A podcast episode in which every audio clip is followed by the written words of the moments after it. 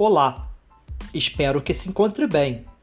Você está no Artigo Científico em Áudio, Audio Paper, que traz a apresentação de artigos publicados em periódicos científicos no formato de áudio, de autoria do professor doutor Vladimir Schwint.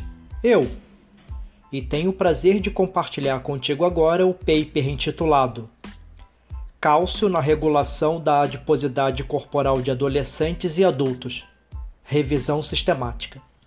Que contei com a colaboração das colegas Tatiana Márcia da Rocha, Josiane Birger Fischer dos Santos e Camille Laís Rocha, para publicarmos no volume 12, número 1, de 2021, da Revista da Associação Brasileira de Nutrição, RASBRAN, que é possível acessar pelo endereço https dois pontos duas barras www.rasbran.com.br barra rasbran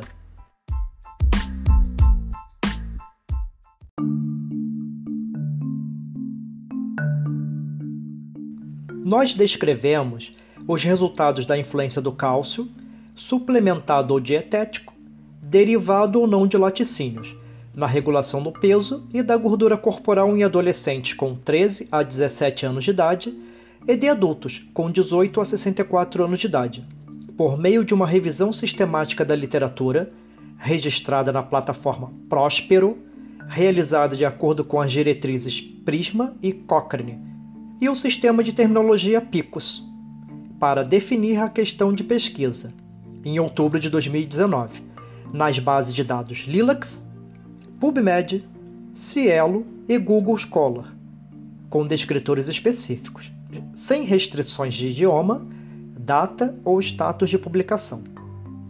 Selecionamos 22 estudos ao final, publicados entre os anos de 2003 e 2017, que atingiram os critérios para inclusão na revisão.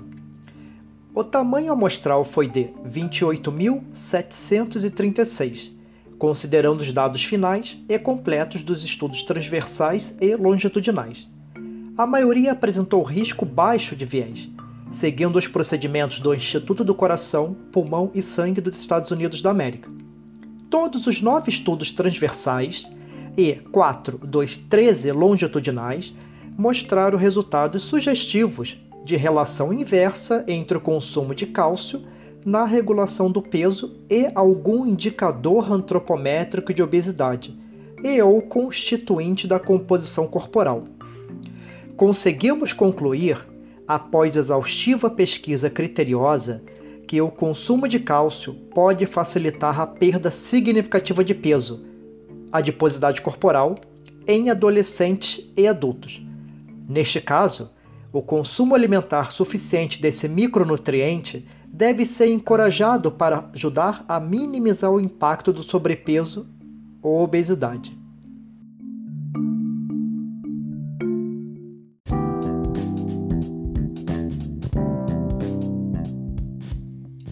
Quer saber mais sobre este artigo? Esteja à vontade para entrar em contato comigo, via e-mail ou redes sociais, sempre que desejar. Será ótimo reencontrar você e ampliar o debate deste assunto. Um forte abraço, cuide-se!